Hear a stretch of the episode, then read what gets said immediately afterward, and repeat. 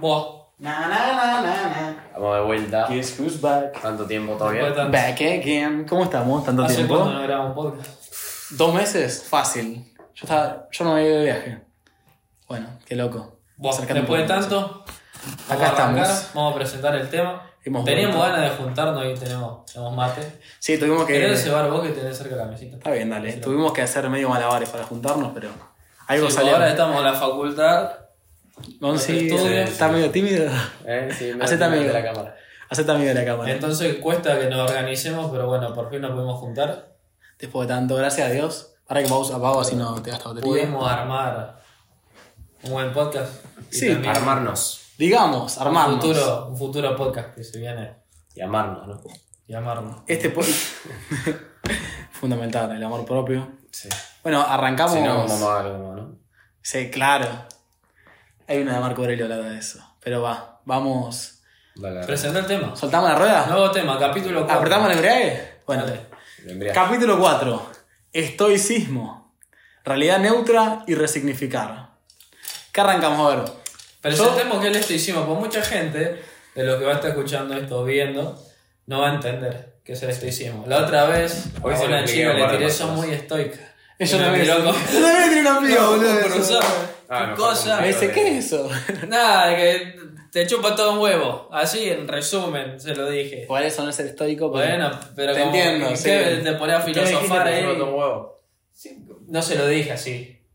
Pero una forma de Luis, ser libre, Luis. de fluir. Claro. Pues si te pones a explicar qué es el estoicismo así. eh, Actúas conforme a la naturaleza del conjunto, diría Marcos. Entonces, ¿qué es ser estoico, estoica? Fucking Marcus Aurelius. El estoicismo. Bueno, arranquemos. Para alguien que no sabe lo que es el estoicismo, el estoicismo surge el siglo II antes de Cristo con Zenón de Sitio, un tipo muy rico que naufraga y pierde sus cosas.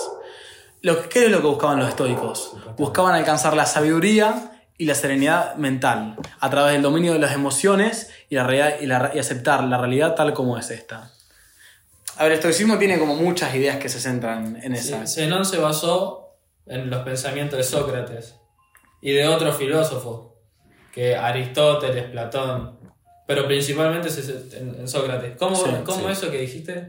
Que ¿Qué el oráculo de Delfos. Bueno, él va en el, al oráculo de Delfos, ahí en Grecia, que era algo que usaban, que era donde iba la gente sabia a consultar cosas y así. Y cuando naufraga le dicen, vos tenés que, eh, tenés que aprender de los que ya no están, o algo así de los muertos. Entonces él se pone a indagar sobre Sócrates y filósofos que ya habían muerto y empieza a crear su propia filosofía, después que se hace la estoa. Lo que no, otra cosa, bueno, estoicismo, una de las cosas más importantes es la distinción entre lo que está entre nuestro control y no. A ver, los estoicos creen que solo podemos controlar nuestras propias eh, actitudes, nuestras creencias y acciones, mientras que lo demás, los eventos externos, circunstancias, qué hace la otra persona, qué piensa la otra persona, está bajo nuestro control. Marco Aurelio planteaba que era, que era inútil buscar evitar la maldad ajena y sin embargo buscar, eh, no buscar evitar la- nuestra maldad, que eso es alcanzable, algo posible. A ver, ¿ustedes qué siguen? A ver, no, yo me tocó explicarlo a un par de amigos un par de veces. Y básicamente lo que digo es no enojarte ni cambiar tu humor por algo que no puedes controlar. Sí. Y bueno, justamente hoy a un amigo le presté un libro que explica Lecciones del, Lecciones del estoicismo, sí. Que es un libro de estoicismo básico. Que Cuando, no, no, cuando hables, mira ahí. Sí, sí. plantea unas cuantas leyes de estoicismo básico que una de las principales es no hacerse problemas por las cosas que no podemos controlar, sino que dejar fluir. Y es un libro básico, básico como para arrancar a entrar en lo que es el estoicismo. No, sí, ese es el que ustedes leyeron. Y bueno, seguí Gonzi, querido. Para, no querías hablarlo de. bueno, ya hablé lo lo de del control. facultad. Lo de la facultad. No, es otra cosa, es después. Ah, ok. Pero eh, lo- a ver, después no. Ahora es como que lo estamos introduciendo, digamos. Bueno, eh, después, bueno, vos lo tenés más reciente, lo de los tres pasos de, de cómo enfrentar una adversidad, que lo explica Seneca, ¿te acordás? Séneca lo explica. Dice, Séneca yo acá lo tengo anotado, que uno, en uno de sus ensayos, Séneca dice que lo que nos ocurre, o sea, todo lo que pase, sea bueno o malo, nosotros le damos un juicio final. Y le damos el valor. O sea, lo primero que pasa es la adversidad, después, ¿qué etiqueta le ponemos? Porque nada en sí, o sea, esto es complicado igual, porque los extremos son los extremos, pero que dice que nada en sí es bueno ni malo, y después está... cómo lo toma cada uno. Claro, después cómo lo toma cada uno y cómo reaccionamos ante eso. Bueno, de eso justo noté una frase que me gustó mucho que es: no una frase, sino como un pensamiento. Epicteto decía que todas las cosas tienen una interpretación buena y una interpretación mala. Después nosotros somos los que decimos con cuál nos quedamos. Cualquier cosa que te pasa es así. Vos podés decir cómo interpretarlo, no sé. Eh, una adversidad, no sé, estás entrenando, de la nada se larga a llover. Vos podés decir, uy, la puta madre, se largó a llover, una mierda, no tengo más ganas de entrenar. O decir, bueno, ahora que está lloviendo, me tengo que esforzar más para entrenar y romperme el orto. O no sé, está, vos estás estudiando, se te, eh, te pasa alguna cosa que te complica el estudio, que te tenés que ir, no sé, y decís, bueno, eso me motiva. En vez de interpretarlo como la puta madre, no puedo estudiar bien, voy a desaprobar todo, es al revés. Cuando vuelva a estudiar después de esto que tengo que hacer, me voy a enfocar más todavía, le voy a meter más focus todavía, más tiempo, sin parar, sin descansar, para después poder hacerlo mejor y el examen rendir. En cualquier cosa se abarca eso. Yo quiero decir algo de eso que acabas de decir, que hay muchos no conocen lo que es el estoicismo, pues era una forma de pensamiento y una forma de vida muy antigua que ahora se empezó a aplicarse el estoicismo moderno, pero hay algo que sí estoy seguro que, exi- que conocen, que es el pensamiento exitoso. ¿Ok? Bueno, Que muchos autores plantean eso que es lo que acaba de decir Valen. Uno de los principales, que de los que vamos a hablar después, Napoleon Hill, que se cree que fue el filósofo fundador del pensamiento exitoso, que plantea varios de esos fundamentos.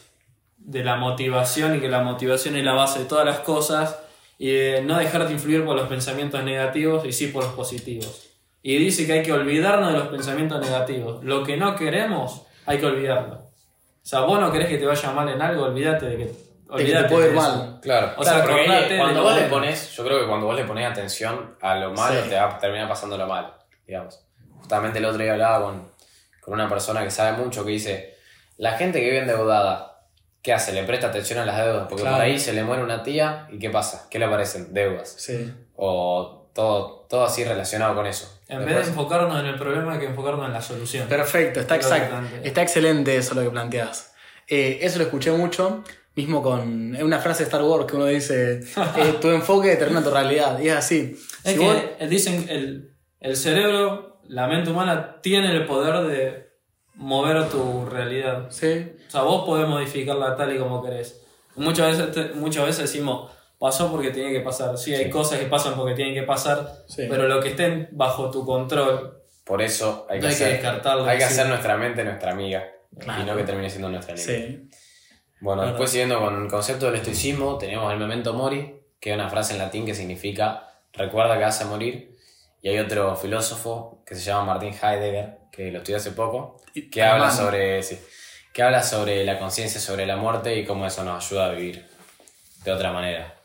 Sí, lo que trata esta frase, los estoicos lo usaban como una herramienta para tener una, eh, vivir más consciente y plenamente y aprender a disfrutar las cosas que tenemos hoy en día. Trato de leer esto, viste, acá al costado, porque como que se me van las cosas. O sea, es como... lo que decía Marco Aurelio, Eh, a lo Que- busco. Lo que, Que te dijo, lo que te dijo el otro día cuando juntaste con él, boludo. ahí. Marquito. Qué chincha. Ah, porque sí. él es amigo de Marquito. Y se juntó a tomar un café y le preguntó cómo toma la muerte. Y Marco Aurelio toma la muerte como natural. Y es que, verdad, la muerte es lo, lo primero que sabemos cuando nacemos. Bueno, no porque no tenemos la capacidad de razonar. Esta parte pero lo lo que, tener que cortar lo- editarlo. lo que sabe no importa. Lo que sabe todo el mundo es que lo primero que se sabe es que vamos a morir. Entonces la gente ahora se tomó como tabú la muerte. Y pensar que es algo malo, pero en realidad es lo más natural del mundo. Bueno, sí, pasa que va mucho con nuestra cultura, digamos. En la cultura occidental la muerte está muy mal vista, como que es lo peor del mundo, pero si vos, te, si vos nacés en Oriente es todo lo contrario, Se la gente festeja. la muerte. Sí. Pero bueno, es muy difícil salir de esa estructura, digamos, si vos, eh, si vos sos de, ya tenés ese pensamiento. Sí, es. Y depende. De eso también habla Martin Heidegger. ¿Qué te paso? Yo también lo Sobre escuela. sobre, sobre el ser con. Que vos sos con tu cultura, con tu familia, con a qué colegio fuiste, Sí. a qué club fuiste, que eso te va armando como sos. Este, es verdad eso. No, a ver, yo creo que vos sos la conjunción de todas las experiencias que viviste. Por eso un libro está muy bueno porque vos cuando lees un libro, lees toda la experiencia que vive una persona en su vida y de todos los libros que leyó esa persona y todo así. Eso me encanta de leer. Y bueno, lo que también el memento mori es que cuando vos planteas sobre tu propia muerte, de que te podés morir mañana, directamente, o yo salgo de acá, me tengo que ir a un lado, me, puedo, me pueden atropellar y me muero acá. O sea, te trae como a tener más en cuenta tu tiempo y a no a desperdiciarlo. más. Y, enfo sí, y enfocarte en las cosas que tipo, que de verdad te hacen feliz, no Y que... que tienen importancia. Sí, porque vos Y de, ves... y de no aplazar las cosas en la vida. Claro. O sea, si no, esto lo hago el año que viene. No, boludo, decirlo ahora. Hacer ahora porque te podés morir y no lo hiciste al final. O sea, es como priorizar, yo creo que tus deseos sobre el deseo de la sociedad. Al final Mucha gente pospone las cosas por necesito más edad para hacer tal cosa, por ejemplo, o no es por el momento no debería hacerlo y es un error. O por el miedo, el eh, lo, estoico y eh, ¿cómo es? En lecciones del estoicismo se plantea mucho el miedo y cómo controla a las personas el miedo. Es un limitante a, Sí. a la acción. Es un limitante a la acción porque eso después, el ser humano actúa por dos cosas. Por amor o por miedo. También, quieras que no. Porque cuando llega un punto, también que en el miedo vos por eso actuás. Actuás o al revés, ¿no? te lleva a no actuar, pero el no actuar también es actuar. Eso también lo dicen los estoicos, que tener presente que eh, el no actuar también es una opción ante, ante, una- ante situaciones y todo así, plantean los estoicos. ¿A qué le tenemos miedo? A la, a la libertad. ¿o Sí. no? O sea, ¿por eso dice Erich Fromm. Y porque la libertad nos da responsabilidad. Claro, de verdad. Es verdad que mientras más libre sos, más responsabilidad tenés porque no tenés a alguien que te está, se está encargando de esas cosas. Bueno, después otro concepto de los estoicos que hablamos va a ser amor fati, que también lo usa Nietzsche ese mucho ese concepto. Además, él es uno de los conceptos en los que Nietzsche más basa su filosofía. Está enganchado al, al memento mori. Y sí, el amor fati es aceptar y abrazar las cosas tal como son, eh, tanto o sea las cosas que te hagan feliz, como las cosas que están mal, las dificultades, todo. O sea, es aceptar las cosas tales y como son. Y disfrutarlas, porque No se juzgarlas. Que la vida es efímera. Sí. Y el tiempo, uno piensa que es prolongado, pero en realidad es muy corto. Lo que estamos hablando ahora, o sea, vuela así. Sí, esta charla por ahí, no sé, de lo que le dije, Gonza en unos meses se va de viaje a un lado, por ahí no la podemos tener más así presencial, vamos a tener que hacerlo virtual y una cagada juntarte No virtual. ¿Viste? Se Gonza ahí- piensa, es- falta todavía. Sí. Las pelotas falta. Sí, y lo que Nietzsche dice de esto es que vos no tenés que resignarte pasivamente a las circunstancias y bueno, que pase lo que pase, sino que vos tenés que a cada cosa que vos vivís encontrarle como un sentido, tipo, encontrar un sentido, disfrutarla, entenderla, porque si no, es como que al fin y al cabo terminás, si vos te resignás y dejás que las cosas vengan es como algo más nihilista, más, de, más pesimista, que bueno, total, el mundo es una mierda, que pase lo que pase, y una verga eso. Por eso está bueno en como que encontrarle el sentido a las cosas buenas, las cosas malas y disfrutarlo. intentarlo. Sí. Pero que pase lo que tenga que pasar también. O sea, no esperar a que las cosas lleguen. Porque la gente piensa que la ley de atracción, por ejemplo, que es una ley muy conocida, la gente piensa que con la ley de atracción vos te lo repetís constantemente en la cabeza Sí. y las cosas llegan. Pero lo que dice la ley de atracción en realidad es repetírtelo tanto, intentarlo tantas veces y va a terminar llegando. Sí. No, repetírtelo y quedarte sentado en el sillón y esperar a que eso llegue.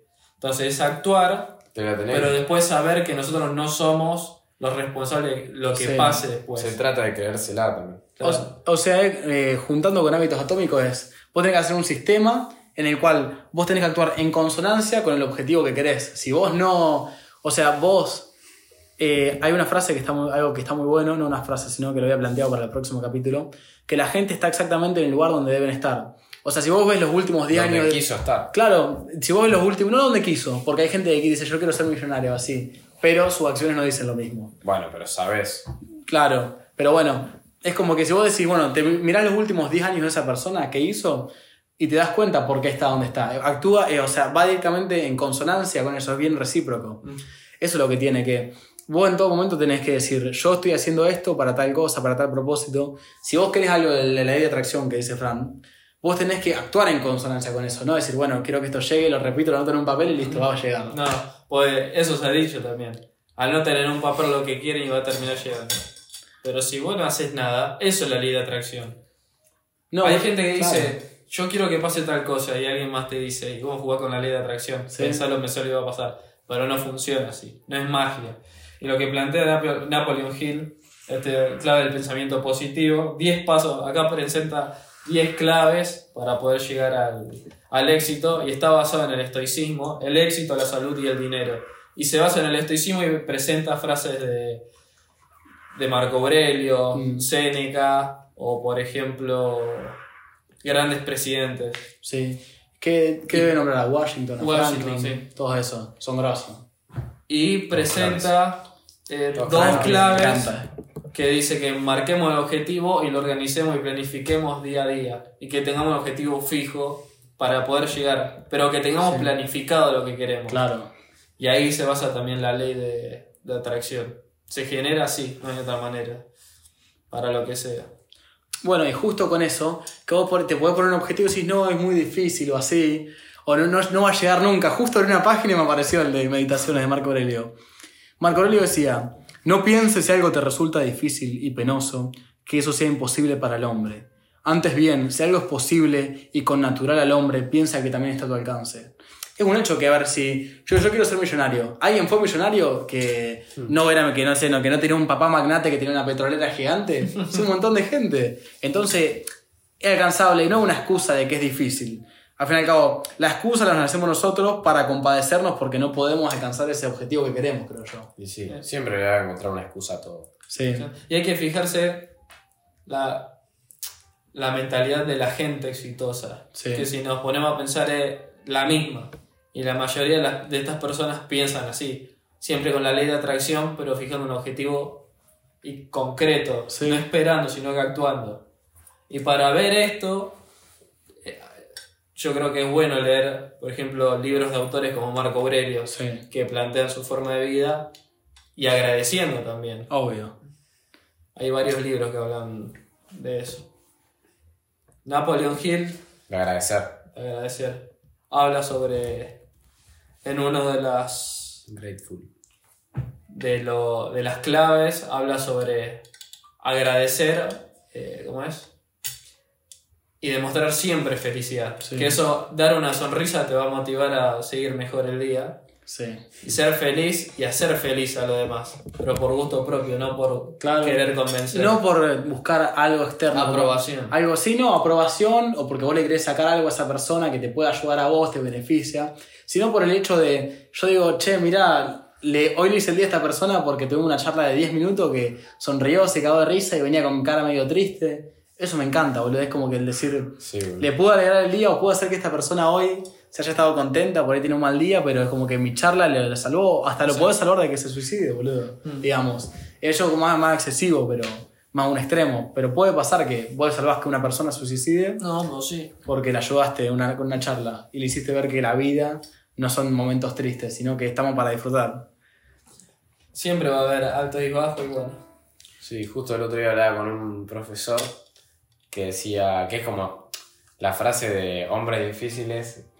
eh, no, tiempos difíciles crean buenos hombres, Sí, hombres de duros. hombres fuertes y tiempos fáciles crean hombres débiles. Y que así es la vida también. Es que todo lo. O sea, va, a tener una etapa en tu vida que va a ser fácil, feliz, y eso a lo mejor te va a hacer un poco más débil. Sí. Y ahí se te vienen los momentos duros. Nietzsche. La, la vida es un poco así también. Nietzsche decía antes, en el, en el que vos nombraste, Nietzsche decía que al fin y al cabo, en retrospectiva, cuando vos mirés los años que más te costó, más la sufriste, más trabajaste, más duros te fueron, van a ser los años más contentos de tu vida. los que más aprendiste. Porque son los que más aprendiste, los que conociste a las personas que te ayudaron después, a gente que te hace feliz genuinamente, donde encontraste el verdadero progreso en vos, donde cambiaste tu vida, digamos. Es así, los años que para mí te- tenés que convivir con el caos, o sea, todo el tiempo estar en situaciones que no te gusta estar o cosas que te ayudan a crecer, que te incomodan, te ayuda un montón para mí. James Clear, en el libro de Hábitos Atómicos, plantea. Plantea que nos expongamos a situaciones incómodas constantemente. Sí. Que eso es lo que hace a una persona exitosa en todo sentido, hablando de, exito- de exitosa, pero es comprometernos siempre a vivir situaciones incómodas. Sí. Son nuevas experiencias y costumbres se generan. Si vos tenés, por ejemplo, el miedo a hablar en público, andá y hacelo aunque tengas miedo. Y a la larga se te va a ir yendo y, y vas a ver que no es tan tabú Mm. el hablar en público. Que es un miedo que, por ejemplo, mucha gente tiene, la gente tímida Sí. tiene ese miedo. Y nada. Es exponerse todo el tiempo. ¿Ya notaste ahí? No, el esto- de la pelea? Eh, no, ahora después lo charlamos de eso. Eh, otra cosa que vi es como. Me di cuenta cómo la realidad. qué bueno, boludo. Cómo la realidad es neutra, ¿viste? Cómo la realidad La es neutra. Sí. Una cosa que vi es cómo la cosa, la realidad es neutra. Me da cuenta otra vez en el grupo de la facultad, uno mandaba que estaba en una clase virtual que estaba comiendo unos bizcochitos, algo de eso, la gente, o algo, comida de mierda, ¿viste? Algo antisaludable, todo, ¿viste? Empaquetado. Y la gente le ponía, ay, boludo, te envidia, qué sé yo. Y te das cuenta, o sea, la gente lo envidiaba porque estaba comiendo algo que era una comida horrible de mierda, súper así. Yo en cambio envidiaría a alguien, si no sé, si veo que está en el gimnasio y me dice, no, hoy te acabo de tirar 120 de pecho, a 7 repeticiones, digo, boludo, te envidio, ¿cómo puedo estar ahí? Yo, no es que una envidia, que yo, uh, te envidio y me das resentimiento, es una envidia que yo digo, te envidio, pero esta envidia que te tengo, que te tengo, es buena porque estoy como, eh, eh, lo que digo, me retrabé. Pero es como que estoy, te envidio, pero estoy orgulloso de que puedo hacer Sí, eso. sí, sí. Y yo voy a trabajar en connotación para poder tener esto. O sea, quiero ser, eh, quiero ser, eh, ¿cómo se llama esto? Recíproco. porque quiero que te envidio, pero yo mejoro y eso te hace que vos mejores porque Sí, si sí, te me va a cansar este. Sí, Tiene envidia negativa. La gente que tiene envidia negativa es porque se siente mal consigo misma y sabe en el fondo de que eso no puede conseguirlo. También por eso. sí. Hay distintos tipos de envidia. Esta envidia es positiva, claramente, Digamos. porque te motiva a mejorar. Sí.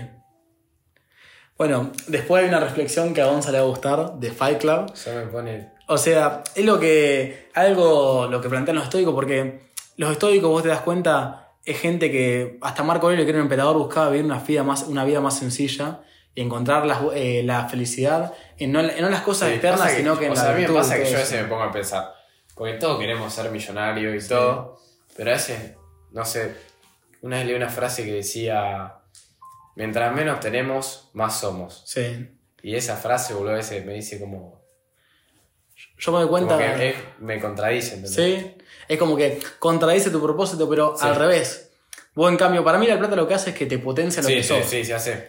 Pero, o sea, mientras menos tenés, más vos sos, Y ¿entendés? sí, es como que. eh, esto me doy cuenta porque la otra vez me contaban un pibe así que quería, que está haciendo con una piba y se quería comprar eh, ropa así todo fachera, quería llevar a lugares así bien, qué sé yo. Y vos te. Eso por ahí es porque esa persona, con lo que ella es, eh, em, para charlar o espiritualmente, o hobbies, o cosas que haga, por ahí se sentía que no era suficiente y para tapar su insuficiencia interna, digamos, o sea, a la hora de estar con la piba, charlar así, qué sé yo, trataba de taparlo haciendo eso. Che, con algo más superfluo, más manual, más. eh, Superficial. sí, más superficial, ahí va, no me salía la palabra. no, no, no. Y tipo, es como que una verga eso, boludo. De ahí viene lo que quería decir. La quería decir vos, la digo yo.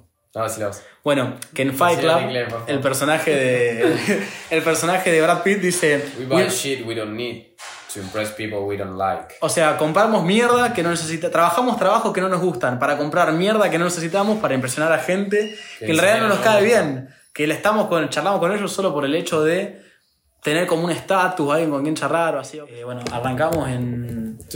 No, para, hacemos 5, 4, 3, 2, volvemos. Bueno, otra frase de esa película es cuando este mismo personaje que dice esta frase cuenta la parte, no sé si te acordás, Valen, que dice. Bueno, Valen fuera de foco. ¿Vos la viste? No, Fight Club no. Bueno, que Era dice. actúa Leonardo DiCaprio. No, No. Brad Pitt. Brad Pitt, Brad Pitt. Que dice, están en el auto y lo lleva el otro a. Lo Sí. lleva rapidísimo en el auto como para hacerle saber que si, si él, si él quiere lo, lo descarrila y lo mata, Sí. digamos. Y le dice, just let go, como que tenés que Solo déjala todo. ver, sí. Y la personalidad del loco, la verdad que bastante estoica. Y sí. No, para mí no es estoico. Para mí va más con Nietzsche, con lo que plantea el superhombre. Nietzsche lo que planteaba con el superhombre es que decía que vos tenés que tocar fondo para así poder encontrar la felicidad en la vida. Hay otra escena de Fight Club en la que, que a, eh, a un loco lo están por matar, digamos, es como que lo amenazan que lo van a matar, así que sé yo. Ah, le dice, sí. ¿cómo te llamas? Le dice, le dice el nombre. ¿Y vos qué querés ser de tu vida? Y yo quiero ser veterinario, eso, necesitas más estudio. Y sí, mucho más estudio. Claro, era uno que trabajaba en un supermercado. Claro, y le dice, bueno, mira, acá tengo tus datos, no te voy a matar, pero si no me entero que en 10 días vas a hacer esto, vas a investigar para ser veterinario, te voy a ir a tu casa y te voy a matar. Y tipo, él después le dice, ¿por qué hiciste eso? Y le dice, eh, Lo tenía apuntado con un arma. sí, y le dice, mañana, mañana va a ser el día de- más alegre de la vida de este tipo. Cuando Su se, desayu- cuando se levante, su desayuno se se va a va... tomar la leche con cereales más sabrosa en su vida. Sí, dice que va a ser más rico que cualquier comida que hayan probado, porque el tema ese de tocó fondo el loco, estuvo a punto de morir, Entonces la, empezás a disfrutar las cosas más chicas de la Sí, vida. que también es memento mori. O sea, Sí. también. Pero lo más, eso es lo más nihilista como más, que buscan tocar fondo, eso bien Sí. pesimista, digamos. Pasa que eh, también es lo que dije yo antes de mientras menos somos. Más te- mientras menos tenemos, más somos. más somos. O sea, creo que ese personaje es mucho de eso. Sí. Y, eh, o sea, es complejo eso, ¿no? Lo de- todo lo nihilista, lo de. Estar con la misión de querer ser rico nos dejaría, o sea, nos apartaría de ser estoico en cierto punto. No te creas. Marco Aurelio era emperador, pero era estoico. Yo, yo creo que el estoico, algo que dice en Ryan Holiday, en el estoico diario, viste que una meditación por día pone, bueno, que dice que vos un eh, a, un economista, a un economista lo ves porque va en saco, a un médico porque va con la bata, y a un estoico, ¿cómo lo reconoces? Por su carácter. O sea, un estoico no necesita estar en una montaña, alejado, siendo un monje, para, viste, aislado del mundo, meditando tres horas por día, para ser una persona calma. El estoico convive en el caos constantemente y sin embargo esto no lo corrompe. O sea, es como que vos, la plata no te hace o te, no- o te deshace estoico. Lo que te hace estoico es tu carácter. O sea, no necesitar la plata, sino que preferirla. Decir, bueno, yo prefiero ser millonario, pero no, no lo necesito. Yo estoy bien así viviendo. O sea, como que vos no Saber importa... podés perderlo y sin importar eso no te va a jugar en la felicidad o tu bienestar. Boludo, eso me pasa con las personas, que yo, por ejemplo, puedo... eh, Temazo. eh, sí, es así. ¿Cuál? El depender de alguien, el amor hacia las personas y cómo te afecta cuando una persona se va.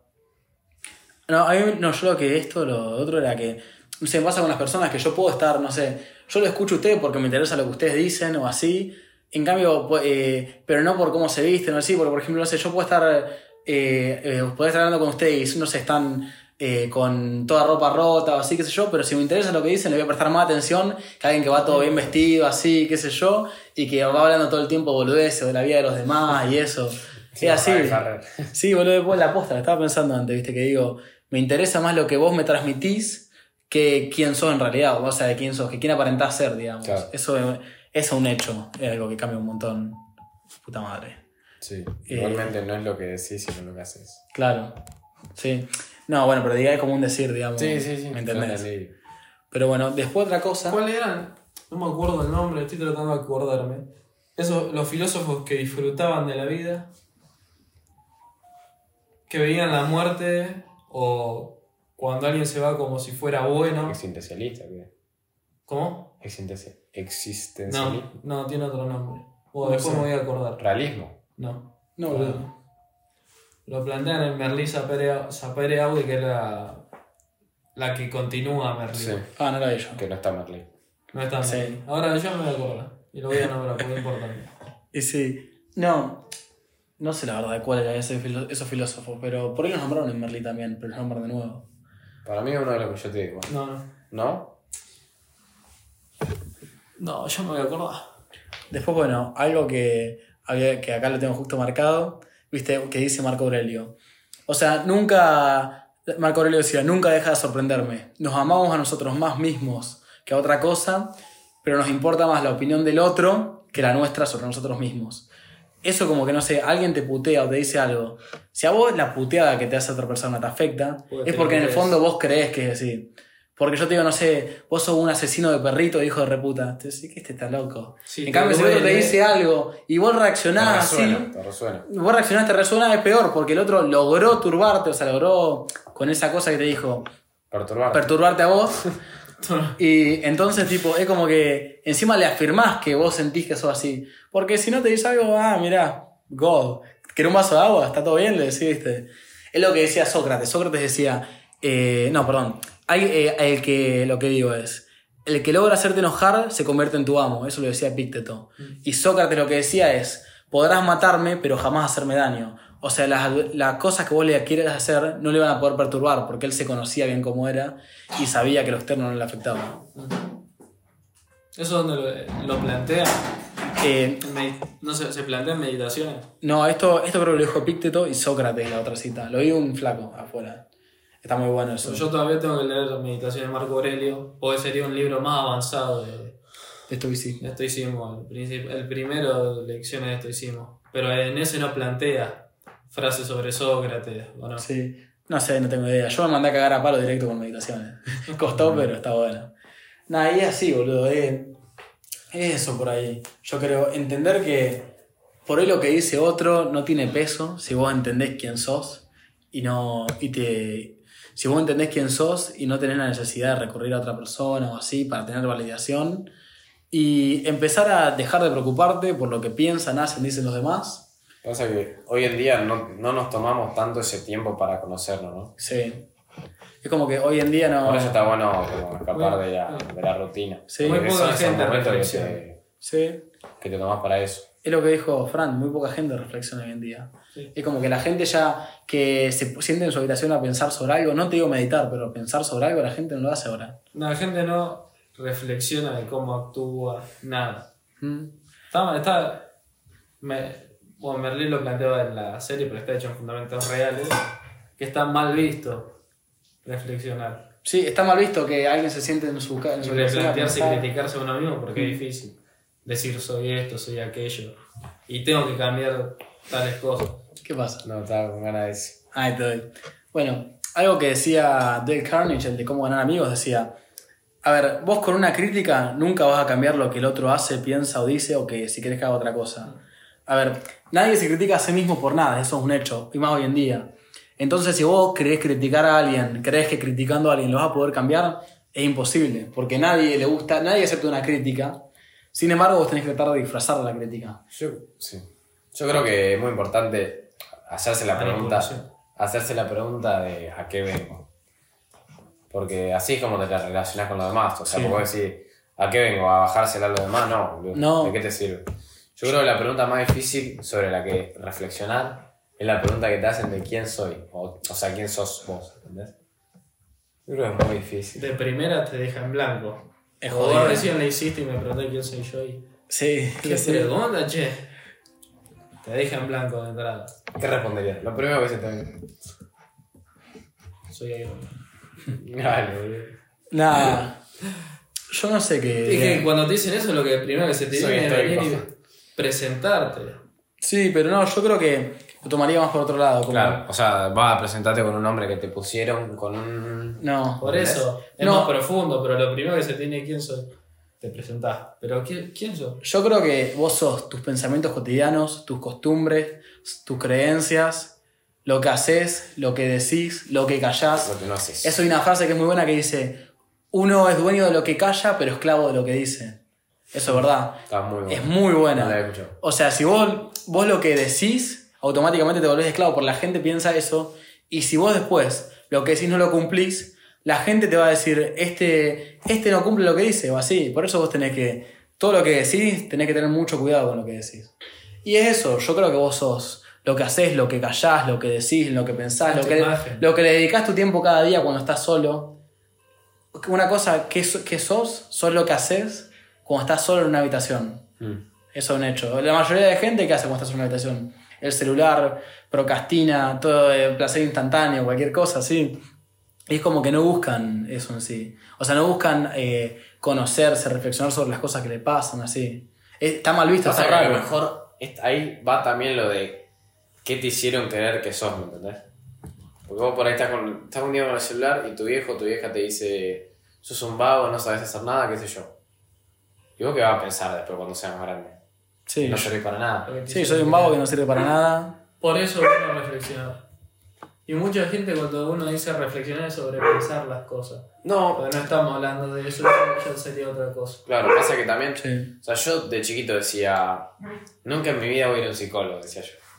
O cosas así. Y después te das cuenta que hablar con una persona que sabe, que es muy importante. Y sí. Porque obviamente está buenísimo hablar con un amigo que vos decís, che, con este me puedo, puedo hablar de mis intimidades. Pero una persona que sabe. Sí. Y sí. Yo hace tiempo no voy, o por tema de, de horario, pero a mí, por ejemplo, me relajaba salir de las sesiones de psicología. Psicología. Yo no, psicología nunca hice, solo biodescodificación. Eso está bueno. Eso yo me, Sí, me gustaría bueno, eso. Bueno, te la paso. No, pero no me lo pasé por sé que no lo voy a hacer. Es como Hay que no me tiene que picar. que un día te digo, Gonza, hoy lo quiero hacer. Te pido el contacto y le escribo ya.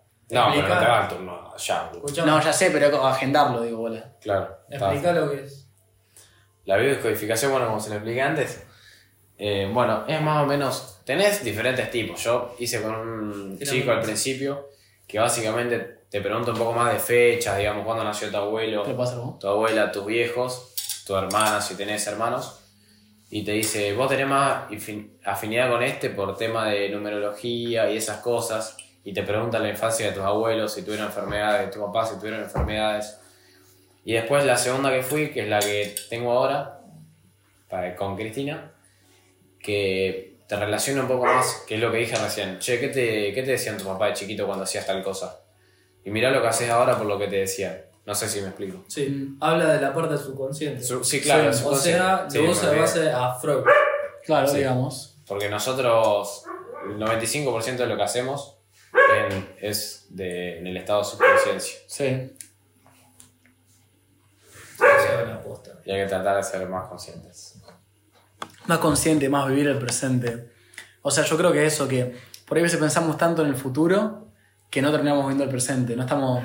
Fue una pregunta que me hizo un amigo la otra vez que me dijo: ¿Ustedes están presentes? Y en- enseguida, ¿qué es estar presente así? Empezamos a pensarlo. Y es como que por ahí no estar tan consciente del futuro y disfrutar los momentos, pensar en el momento.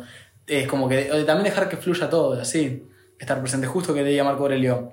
No te inquiete el futuro, pues irás a su encuentro. O sea, directa, Claro. si vos te pones a preocupar, a maquinar, a pensar lo que pasará en un futuro, nunca vas a saber. Por eso es bueno disfrutar el presente y que el futuro, acogerlo, llegue como llegue. Tipo, que, el bienvenido, que sea, bienven- darle la bienvenida al futuro, las cosas se presenten como se presenten y sobre la, sobre la ola en tratar de remarla, no sé. Eso me gusta. Se- o sea, en resumen, se plantea el pasado que no, no importa. No. El futuro tampoco importa. Lo que importa es el momento ahora. Ya, el minuto, o sea, lo que vos hagas y cómo te puede llegar a influir, pero no matarse pensando en lo que va a terminar Sí. pasando. Lo que pase porque lo iba a tener que pasar y se vuelve a intentar. Pero lo que se plantea es pensar en el ahora.